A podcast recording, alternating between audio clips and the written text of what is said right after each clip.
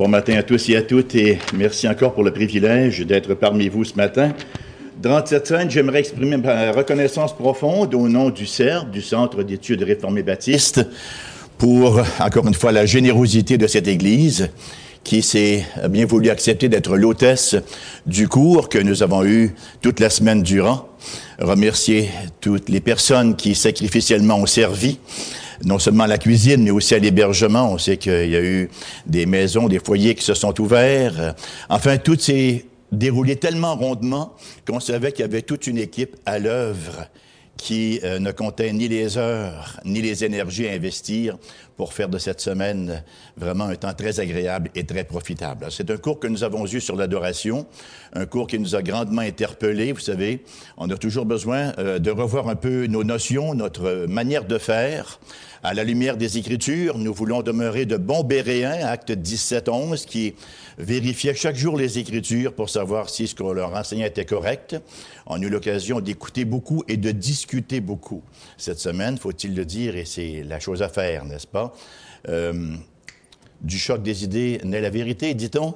Hein? Et euh, on a eu de très, très bons partages, alors on rend grâce pour cela. Et encore une fois, merci pour votre... Euh, hospitalité à tous égards, pour votre désir de sacrifier afin de faire avancer l'œuvre de Dieu.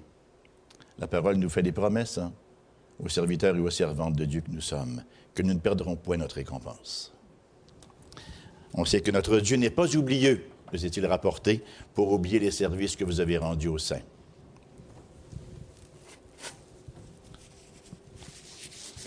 Pour une raison ou pour une autre, j'ai l'alarme facile ce matin. Je ne sais pas si ça vous arrive.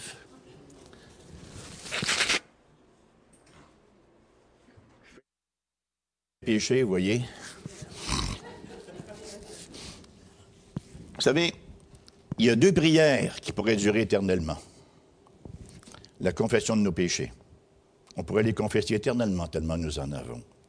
Et l'autre, c'est les actions de grâce au Seigneur. Et les deux vont pair, n'est-ce pas? Comment pourrions-nous saisir la profondeur de la grâce sans saisir la profondeur du péché? Je ne dis pas des péchés, du péché. Les péchés, c'est une autre mouvance. C'est en surface. Mais c'est la source qui doit être corrigée. Ce qu'on appelle le, péché, la loi du péché en nous. Parce que du péché originel jaillissent tous les péchés actuels. Donc, j'ai intitulé mon partage de ce matin c'est quoi le titre? Merci. c'est compliqué. C'est pas que je l'ai mis simple parce que j'oublie facilement. C'est un titre qu'on pourrait qualifier de drabe.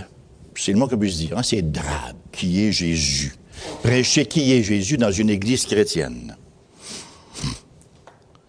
On cherche généralement pour nos messages des titres évocateurs, des titres accrocheurs. Pour moi, le titre était très accrocheur, eu égard au texte que le Seigneur avait mis sur mon cœur. Qui est Jésus? J'aurais pu aussi euh, avoir un sous-titre. Jésus a-t-il de la compassion? Ça a l'air blasphématoire de poser la question, mais très souvent dans nos cœurs ou inconsciemment, on se la pose. Jésus a-t-il de la confession, de la, compassion? Lorsqu'on voit euh, ce qui se passe au Moyen-Orient, par exemple, hein, où on se lance mutuellement des bombes sur la tomate et on voit des victimes, des enfants, des personnes âgées, toutes sortes de victimes. Lorsqu'on voit ISIS qui avance avec ses boucheries à répétition en vue d'établir un califat, lorsqu'on voit tout ce, qui se passe autour de nous, on dit où est Dieu? Jésus a-t-il de la compassion? C'est un petit peu le sujet que nous allons traiter ce matin. J'endosse pleinement les propos de l'évêque anglican J.C. Ryle qui disait les chrétiens y gagneraient beaucoup à lire davantage les quatre évangiles. Bien sûr que toute l'écriture est inspirée, hein, comme nous dit Paul à Timothée, elle est utile pour enseigner, pour convaincre, pour instruire, pour corriger dans la justice, et bien sûr qu'il faut éviter le piège d'élever une portion d'écriture euh, au détriment de d'autres. Cependant que les évangiles nous mettent en contact direct avec le Christ. J.C. Ryle de dire, c'est bien d'être familier avec les doctrines et les principes du christianisme, et je traduis donc, mais c'est encore mieux d'être familier avec le Christ lui-même. Difficile de ne pas dire amen à cela. C'est bien d'être familier avec la foi, la grâce, la justification et la sanctification. Ce sont là des questions relatives au roi. Cependant, qu'il est encore plus profitable d'être familier avec Jésus, de voir la face même du roi et de contempler sa beauté. Si nous sommes pour devenir conformes à l'image du Christ, de poursuivre Ryle, nous devons bien le connaître. Et c'est effectivement dans cette perspective-là que les évangiles ont été rédigés, ont été écrits.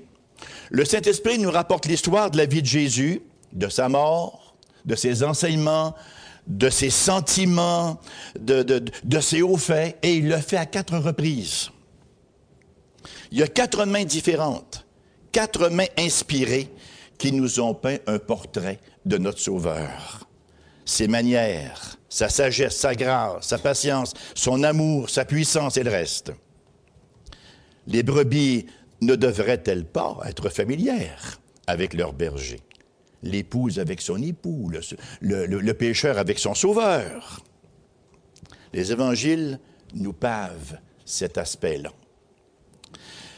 Et ce que nous allons voir ce matin, si Dieu nous garde vie jusqu'à la fin, si nous allons étudier une page de l'histoire de notre Maître. Je vous invite donc à ouvrir la parole de Dieu avec moi dans l'Évangile selon Marc, au chapitre 4, portion d'écriture qui nous est très familière, j'en suis absolument certain, les versets 35 euh, à 41, donc la toute fin du chapitre 4 de l'Évangile de Marc.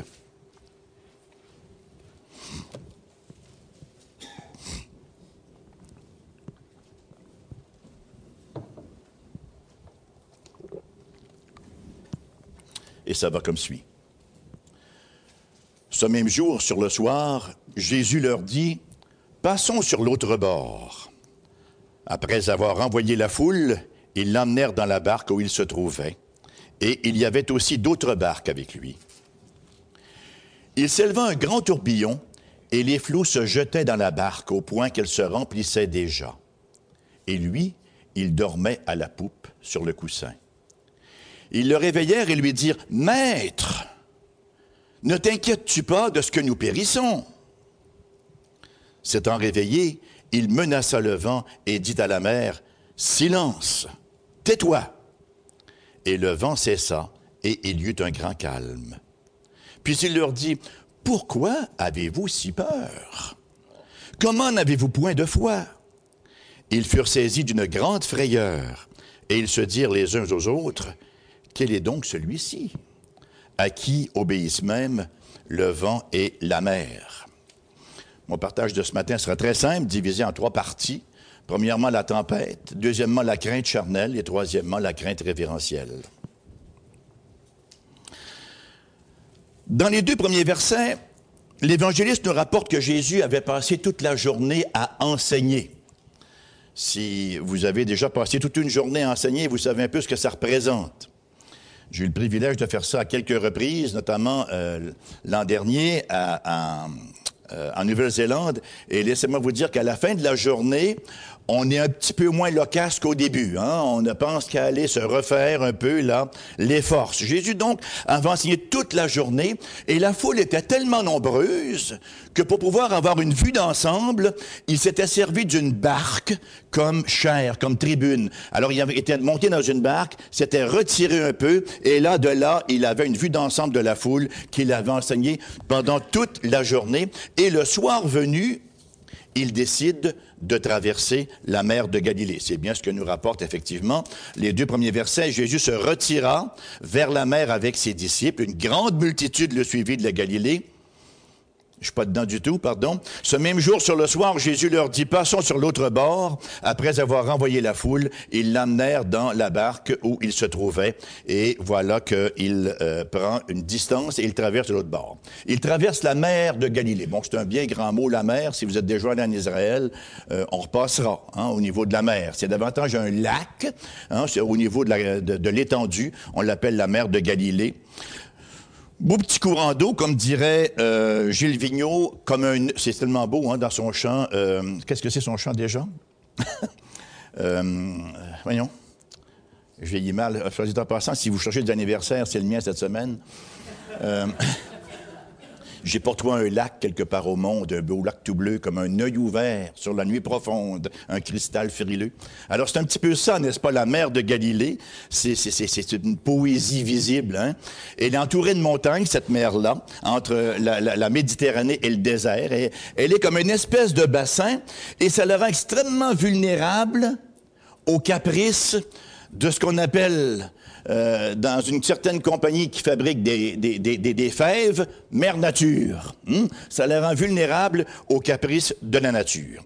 Elle peut être d'un grand calme et soudainement, brusquement, sans avertissement, il y a une tempête effroyable qui s'abat dessus.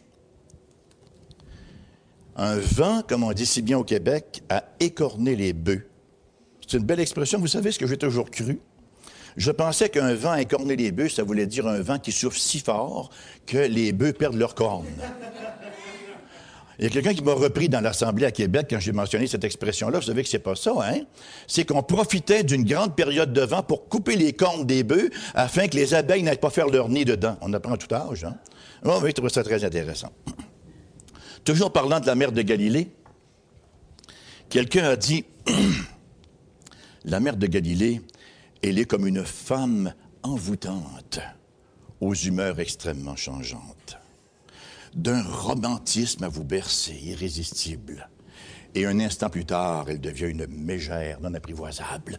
Alors la mère de Galilée, elle est comme ça, toute calme, toute sereine, toute invitante. Et voilà, tout à coup, elle fait sa colère, n'est-ce pas, euh, à n'importe-pièce. Donc, les disciples s'embarquent, la mer est calme, ils ont certainement en leur faveur deux éléments fondamentaux. Premièrement, ils étaient avec leur maître. Quand on part à l'aventure avec Jésus, c'est déjà un atout important. C'est un gros acquis. C'est Jésus. Hein? Il a déjà fait ses preuves, Jésus. Alors, ils l'ont déjà vu à l'œuvre à maintes reprises et ils savent qu'il est plus capable que la moyenne des hommes. Alors, ils s'embarquent sur cette mer-là qu'ils connaissent bien et ils sont en compagnie de leur maître qui leur inspirait confiance, qui leur dit passons de l'autre bord. Qui plus est, on n'est pas en face ici de nouvelles recrues, là. Hein, de, de, de, de, marins d'eau douce, là. On est en face de marins, hein, de, pêcheurs, on est en face de, vétérans. Il y en avait au moins quatre d'entre eux qui étaient des pêcheurs professionnels. Et ils pêchaient précisément sur cette mer-là, ils en connaissaient toutes les gouttes pour ainsi dire. Aucune vague ne leur était étrangère.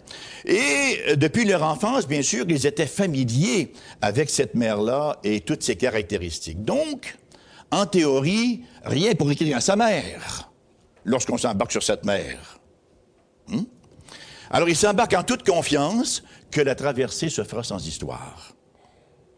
Ce petit troupeau-là, qui avait mis toute sa confiance en Jésus, pendant ce temps-là, que faisaient les prêtres, eux? Les prêtres, les scribes, les pharisiens, ils demeuraient incrédules. Mais eux, ce petit troupeau-là croyait, voyez. Eh bien, c'est précisément cette phalangine de croyants-là qui va être sérieusement mis à l'épreuve. Dans les propos du psaume 107, verset 23-24, il nous est dit, ceux qui étaient descendus sur la mer dans des navires et qui travaillaient sur les grandes eaux, ceux-là virent les œuvres de l'Éternel et ses merveilles au milieu de l'abîme. Donc, les apôtres avaient vraisemblablement la même attitude que nous avons souvent. Je suis un chrétien, je suis au service de Christ, je fais mon possible, je suis un peu immunisé contre les grandes épreuves. Oui, je peux avoir des, des petits contretemps, n'est-ce pas, des petites contradictions, mais les grandes épreuves, c'est pas pour moi, je suis avec le Maître après tout. Je suis au service du Seigneur Jésus-Christ. Parce qu'effectivement, après tout, ils étaient en compagnie de celui qui avait ressuscité un mort, de celui qui avait multiplié les pains, qui avait guéri une multitude de malades, qui avait chassé des démons. Alors on se dit, lorsque nous sommes avec Jésus, on est certainement en sécurité, et avec raison. Ce texte nous enseigne dans un premier temps que, malgré que nous soyons au service du Seigneur Jésus-Christ, aussi consacrés puissions-nous être, aussi conformes à sa parole désirions-nous et puissions-nous être. Nous ne sommes pas à l'abri des chagrins, des épreuves et des anxiétés. Notre foi ne nous épargne pas notre lot de chagrins. notre lot de maladies, de peines, de larmes, de pertes, de croix, de contrariétés, de désappointements.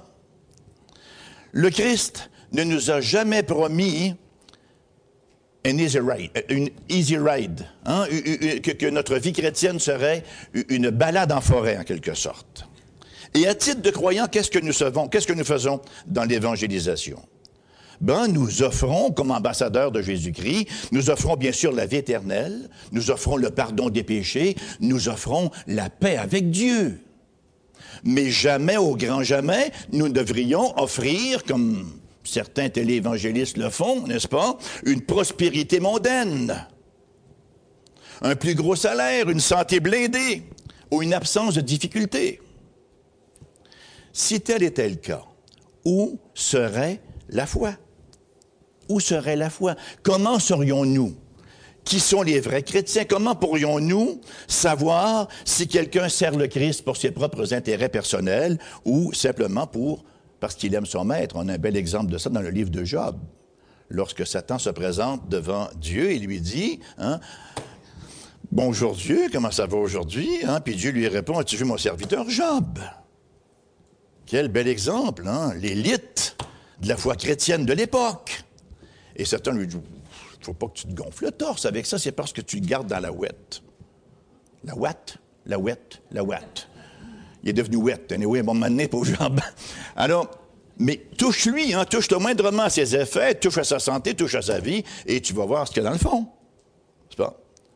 Alors, effectivement, on sait ce qui s'est produit, on connaît l'histoire. Maintenant, c'est dans l'épreuve. Where the rubber hits the road, hein, comme disaient si bien les Anglo à l'époque. Hein, c'est là où le, caoutchouc touche la route qu'on voit véritablement euh, la qualité du produit en question. Ce sont, disait quelqu'un, les vents de l'hiver qui nous révèlent quels sont les arbres toujours verts et ceux qui ne le sont pas. Les tempêtes de l'affliction mettent en lumière la différence entre une foi réelle et une simple profession de foi, une simple forme de foi en quelque sorte. Comment d'ailleurs pourrait s'opérer la sanctification sans l'apport des épreuves? L'épreuve, c'est souvent le seul feu qui puisse brûler les impuretés, les scories. Le seul feu qui, peut purifier ainsi l'argent. Les difficultés sont l'outil qui nous émonde hein, afin que nous portions plus de fruits. On dit que la moisson du Seigneur ne mûrit pas avec le soleil seulement. Il faut également la pluie, il faut le vent, il faut les orages. Et c'est ce qui va se produire ici avec nos frères dans leur petite barque.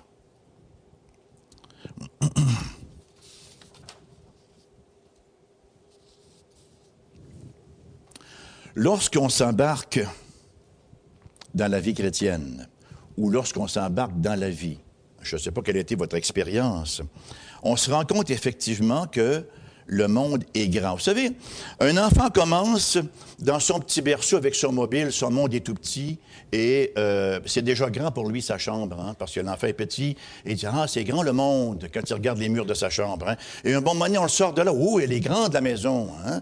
Et quand il commence à aller jouer dehors, ouh là là, c'est grand le monde en cour arrière. Et là, il va à l'école et il se rend compte que son monde s'agrandit toujours plus, et que ses responsabilités aussi croissent en conséquence. Et parfois, euh, ça peut être effrayant. On se rend compte, comme le dit si bien, euh, une petite poésie que nous avons mis en chant d'ailleurs, que notre barque est petite et si grand est l'océan. Vous connaissez cela, on l'a mis en chanson. Ma barque est si petite et si grand est l'océan. c'est une belle réalité, c'est une belle image, effectivement, de ce qu'est notre vie. Lorsque je suis devenu adulte, certains vont prétendre que je ne le suis pas encore. Il y a peut-être une vérité là-dedans, je l'ai prouvé encore cette semaine. Lorsqu'on arrive pour faire face à la vie adulte, il y, a des craintes. Hein. Lorsqu'on quitte la protection du domicile familial et qu'on se rend compte de toutes les responsabilités qui sont nôtres, euh, ça, peut être très, très effrayant, vous savez. Qu'on va avoir un loyer ou une maison à payer toute notre vie, les voitures, il y aura une épouse, il y aura des enfants, il y aura toutes sortes de choses. Euh, ça peut nous rendre hésitants. Lorsque j'étais en radio, j'ai travaillé avec un bonhomme. En fait, on a fait deux stations de radio ensemble. Un bonhomme d'un extrême talent, un talent formidable. Il avait une voix phénoménale et il avait un don particulier pour rendre les commerciaux. Je me souviens, il avait fait un jour, on travaillait à Bécomo, il avait fait un commercial, euh, une pub sur un magasin de jouets. Il était tellement bon qu'on était tous sortis pour l'entendre, l'enregistrer. Il était les jouets, il avait tellement, il était vraiment, vraiment très, très talentueux, mais très incapable de faire face à la vie. Alors, il changeait de, station très, très souvent et on s'est croisés donc à deux reprises. Et la dernière fois que je l'ai vu, ça fait déjà plusieurs années, alors que j'étais en route euh, par train vers Toronto, je l'ai vu à la gare centrale. Il fouillait dans les poubelles, il était devenu clochard. Et il faut pas se mentir, j'ai personnellement été très tenté par la clochardise lorsqu'on réalise que notre barque est petite en comparaison de la grandeur de l'océan. Et l'océan, il nous réserve toutes sortes de surprises, l'océan. Un océan, il nous réserve toutes sortes de surprises. Hein très imprévisibles, les humeurs de l'océan. Donc, voici donc que se produit euh, effectivement cette épreuve dont on vient de parler pour euh, les disciples. Survient ce que chaque pêcheur galiléen redoute le plus, une tempête d'une violence telle que le sort de la barque, puis bien sûr de ceux qui sont enveloppés dedans, semblait désespéré. Nous lisons au verset 37. Il s'éleva un grand tourbillon et les flots se jetaient dans la barque au point qu'elle se remplissait. Ce qui m'amène à mon deuxième point, la crainte charnelle, verset 38-39. Bien sûr que c'est la panique à bord. On commence, tout est calme, tout va bien, on sifflote, on chante même peut-être des cantiques, et voilà qu'on commence à fausser quand ça commence à brasser. C'est la panique à bord, on s'affaire au cordage, hein? on essaie de garder le tout à flot, et la barque commence progressivement à se remplir. C'est la panique à bord, sauf pour un. Il y en a un du groupe qui, lui, il dort là-dedans. Il dort à la poupe sur un coussin. On voit bien sûr ici l'humanité de Jésus.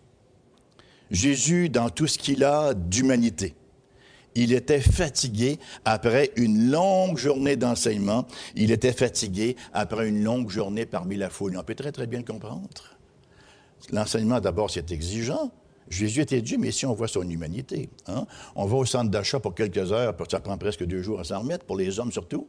Hein. C'est fatigant, la foule, voyez? Alors, il venait de passer une journée agressé, atterré par la foule, à enseigner, complètement claqué, complètement paumé, et voilà qu'il dort à la poupe sur un coussin. Tout à fait normal pour un homme, n'est-ce pas? Fatigué, Jésus. Et c'est frustrant pour les disciples un peu parce que c'est toujours frustrant lorsque tout le monde est mort de peur, puis qu'il y en a un dans le groupe qui semble au-dessus de tout cela. Vous avez déjà expérimenté cela? Moi, j'ai pas peur en avion personnellement, dans la mesure où il demeure en l'air. Hein? Je me souviens un jour, euh, j'allais prêcher aux États-Unis et tout allait bien jusqu'à ce que tout cesse de bien aller. Jusqu'à qu'il commence à avoir des zones de perturbation majeures. Et là, là on descend, je sais pas combien de, de, de pieds, là, le corps descend puis le cœur reste là, là. Et là, tu as un gros toutou à côté, dans la ligne du centre, là, qui, lui, il dort profondément avec la petite coulisse de salive qui lui sillonne le menton, là. Là, tu as envie de le prendre, puis tu t'es pas capable d'avoir peur comme tout le monde, ça serait le temps, là. Ça brasse, hein? C'est vrai, hein, quand un comme ça. Alors, les disciples sont un peu frustrés de voir qu'ils sont en train de couler à pic, puis l'autre dort à poupe, sur un coussin comme si rien n'était. Le texte nous rapporte donc qu'alors que les disciples se morfondaient de peur, Jésus, lui, dormait sur un coussin, un sommeil paisible. Et le verset 38 nous parle un peu de la réaction des disciples. Et lui, il dormait la poupe sur le coussin. Ils le réveillèrent et lui dirent, Maître, ne t'inquiètes-tu pas que nous périssons? Les apôtres sont outrés de voir la sérénité de Jésus dans une telle circonstance. Et il le réveille. Il devait avoir des, sentiments un peu mélangés, là. Hein. Il devait avoir des sentiments de crainte, bien sûr, il coulait à pic, et de colère en même temps. Nous, on a peur, puis lui, il fait rien. On ne sait pas exactement ce qu'ils attendaient de Jésus. Mais une chose certaine, c'est que leur situation semblait désespérée parce que la barque continuait de s'emplir. Et ils font ce qui est naturel dans ce genre de situation-là. Ils se tournent vers leur leader pour que leur leader leur dise, quelle doit être la prochaine étape, même si à vue humaine, il semble pas y avoir de prochaines étapes. Hein, c'est toujours au leader, en, en bout de ligne, que cela revient. Alors il lui pose la question, Maître, ne t'inquiètes-tu pas de ce que nous périssons? C'est pas vraiment une question, hein? C'est plus une accusation qu'une question. En fait, ce qu'il voulait dire par là, c'est pourquoi est-ce que tu nous as entraînés dans cette galère? Ça te dérange pas qu'on périsse? C'est ce qu'ils disent. Pourquoi est-ce que tu nous as amenés dans cette situation-là? La tempête de Jonas, on peut la comprendre après tout. Ce n'était que le châtiment pour sa désobéissance. Mais nous, nous sommes dans cette galère parce qu'on t'a obéi. Et ça ne te dérange pas qu'on coule?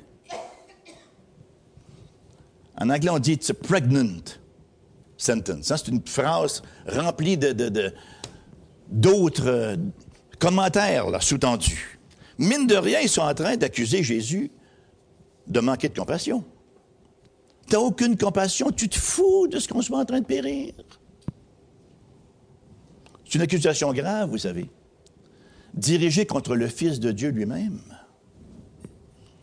C'est un outrage dont nous sommes nous-mêmes souvent coupables lorsque les choses se corsent dans nos vies. Lorsqu'on met un pourquoi quand nous sommes devant une situation qui nous contrarie, qui nous contrarie, qui nous blesse. Pourquoi? Pourquoi, Seigneur, permets-tu cette maladie? Tu vois bien que j'en peux plus.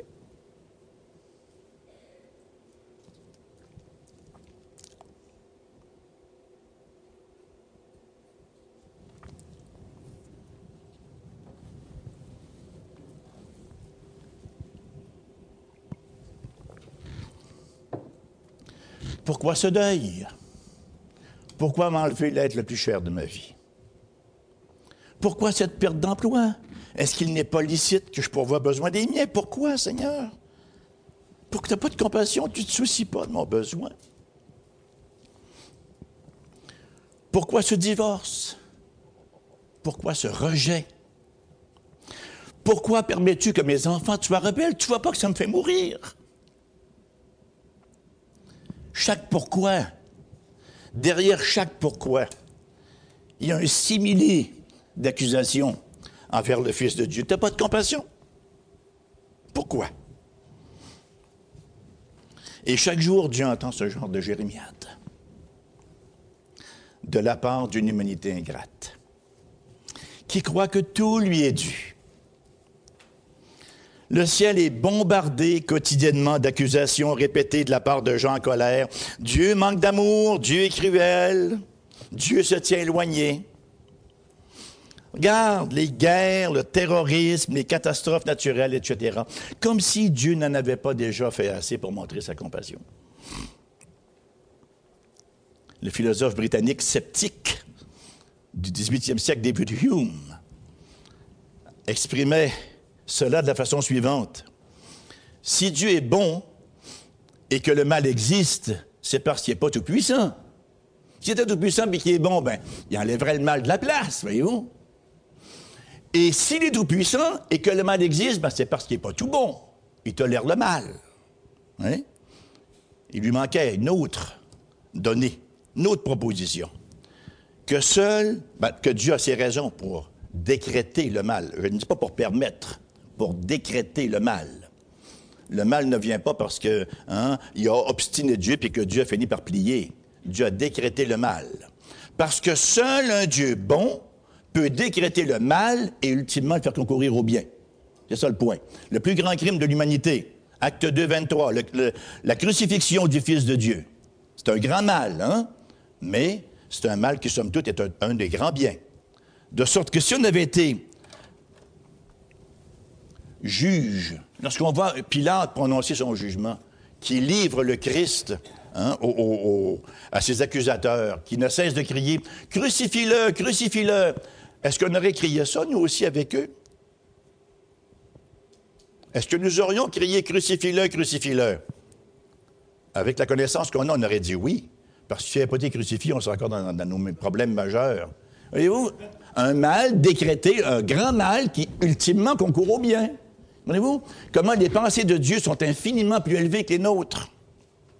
je me suis perdu complètement dans mes pensées.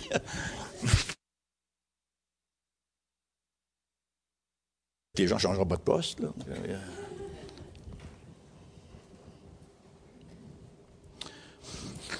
Le texte ne nous rapporte pas que Jésus ait cru bon de répondre à la question des disciples. En fait, sa réponse va au-delà des mots. Il passe directement à l'action. Hein? On le voit passer directement à l'action. Il épargne ses paroles pour la tempête, verset 39. S'étant réveillé, il menaça le vent et dit à la mer, Silence, tais-toi, et le vent cessa, et il y eut un grand calme. Tout à l'heure, à la poupe, sur un coussin, on a vu l'humanité de Jésus. Ici se dévoile sa divinité, sa parfaite divinité.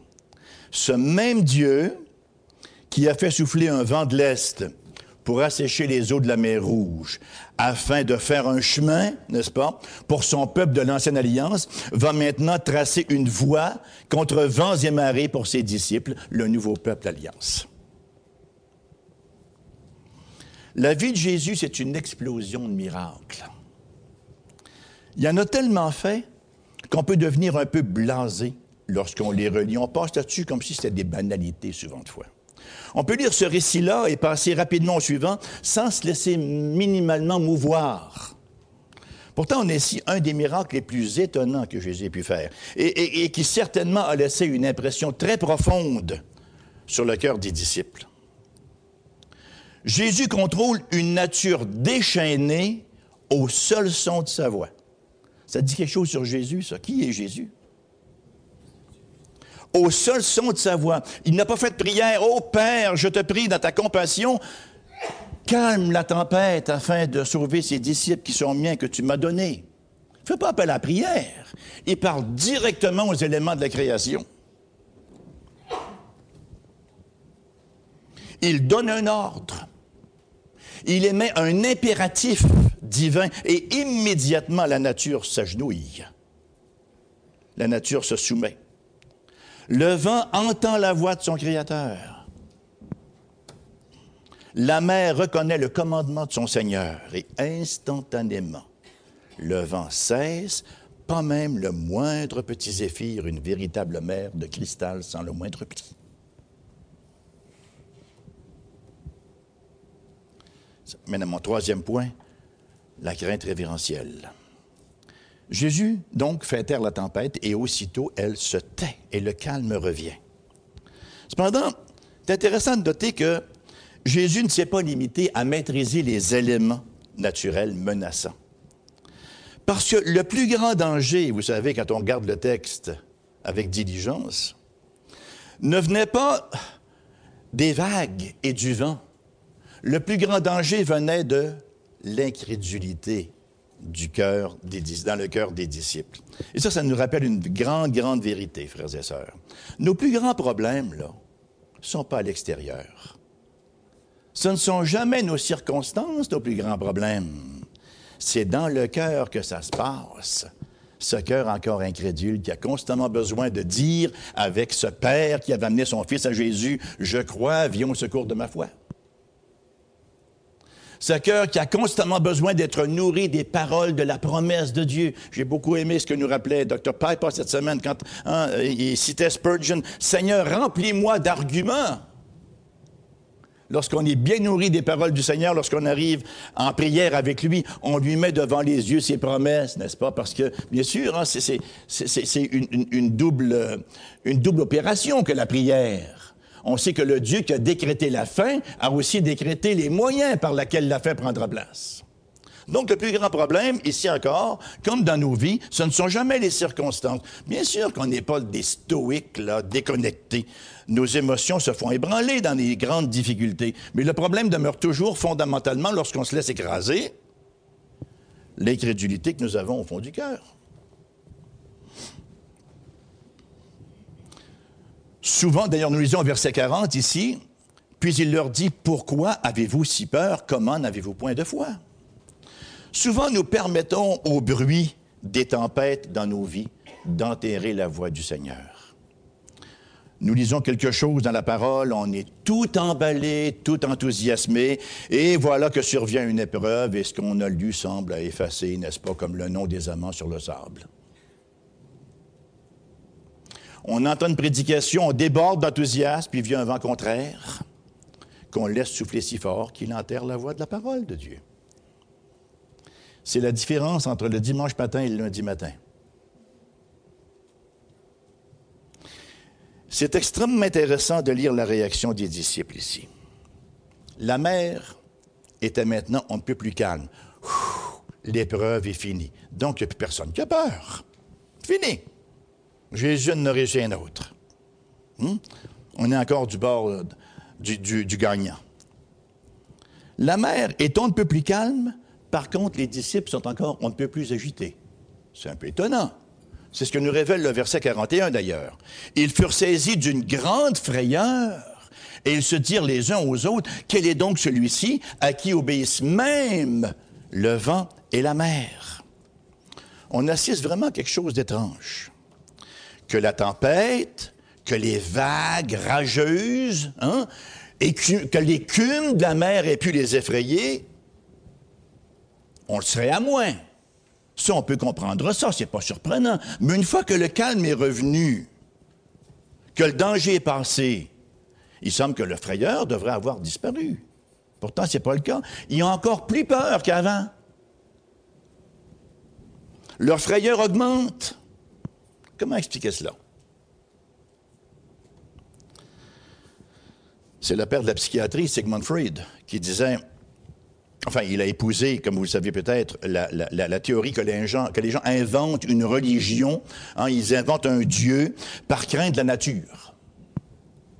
Freud de dire, nous sommes impuissants devant un séisme, une inondation ou une maladie épidémique, de sorte qu'on invente un Dieu qui aurait le pouvoir sur les séismes, sur les inondations et sur les maladies épidémiques. On invente un Dieu personnel avec lequel on peut négocier, avec lequel on peut parler, traiter.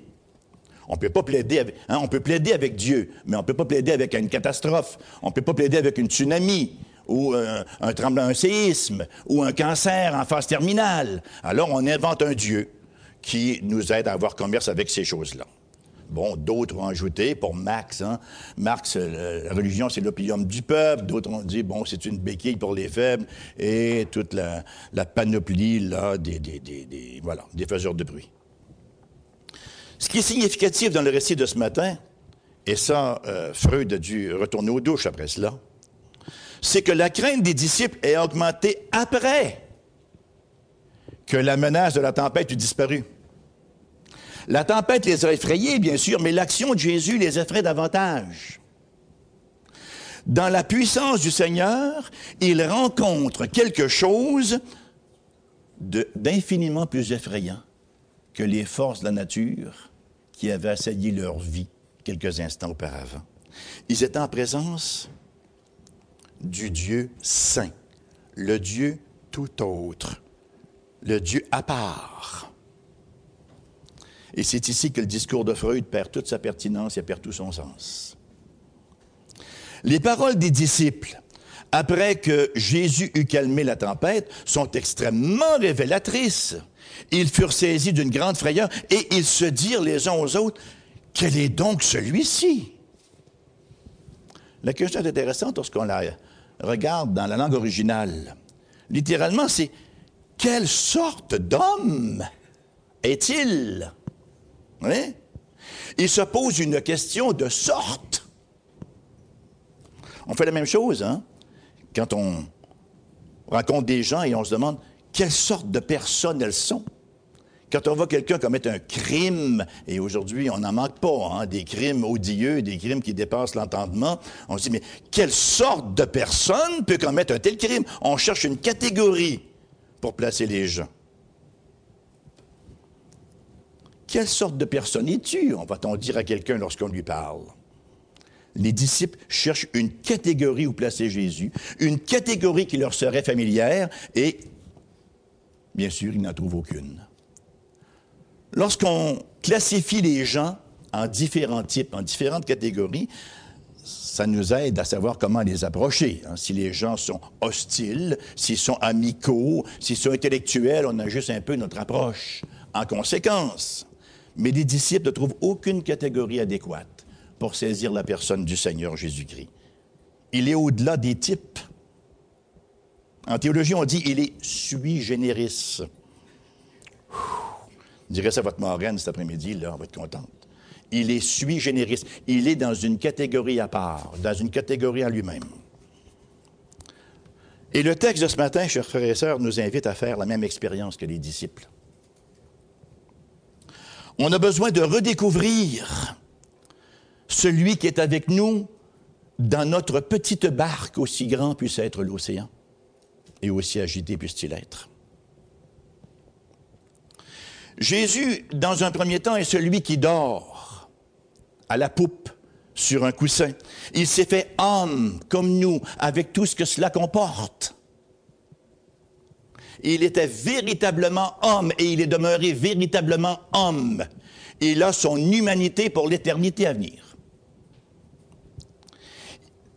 Il s'est fait homme avec nous de sorte que nous pouvons compter sur sa sympathie, souffrir avec. Il peut parfaitement compatir, comprendre, s'associer, vibrer au même diapason que nous. En même temps qu'il est celui qui commande qui possède un pouvoir exécutif sur sa création, incluant les vagues de la mer, les vents rageurs et toute autre circonstance qui peut survenir dans nos vies. Hébreux 4, 15, 16, car nous n'avons pas un souverain sacrificateur qui ne puisse compatir, pâtir avec, qui ne puisse compatir à nos faiblesses. Au contraire, il a été tenté comme nous en toutes choses sans commettre de péché. Approchons-nous donc avec assurance du trône de la grâce afin d'obtenir miséricorde et de trouver grâce pour être secourus dans tous nos besoins, ou plus littéralement, pour obtenir ce dont nous avons besoin en toute saison, quelles que soient les saisons de nos vies. Souvent, lorsque nous lisons ce texte-là, nous nous limitons à tirer la leçon suivante de cette péricope. Jésus calme les tempêtes dans la nature, il peut calmer les tempêtes dans mon cœur aussi. Amen une réalité. C'est vrai, bien sûr. Mais ce n'est pas la vérité centrale du passage.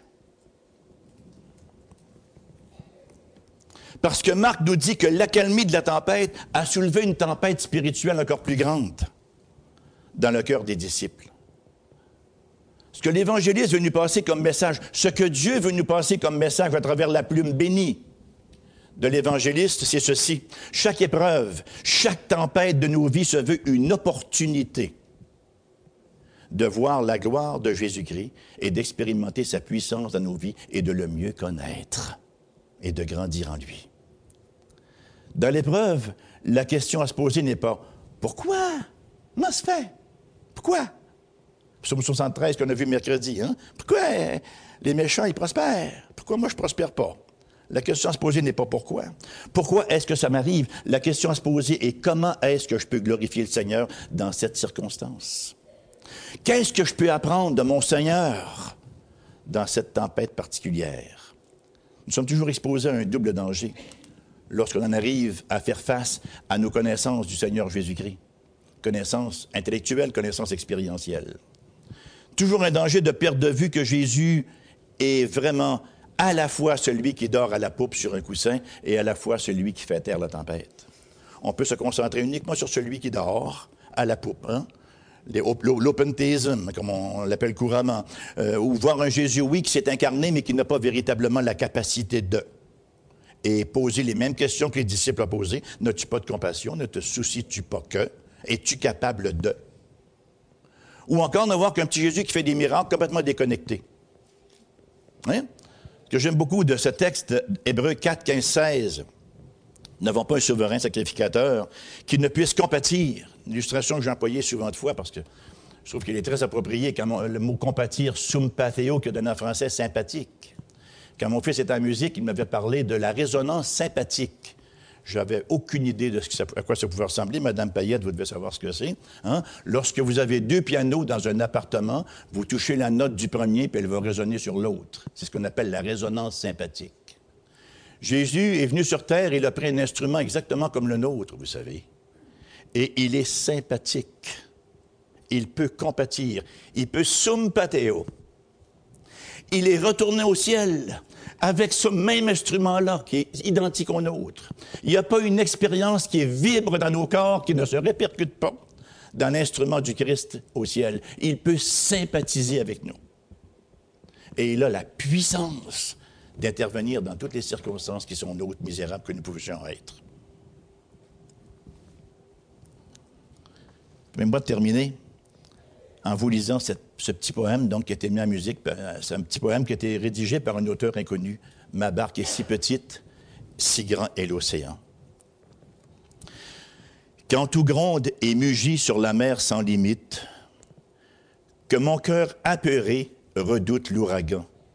Seigneur, protège-moi, ma barque est si petite et l'océan si grand. Il parle et d'un seul mot, toute angoisse me quitte.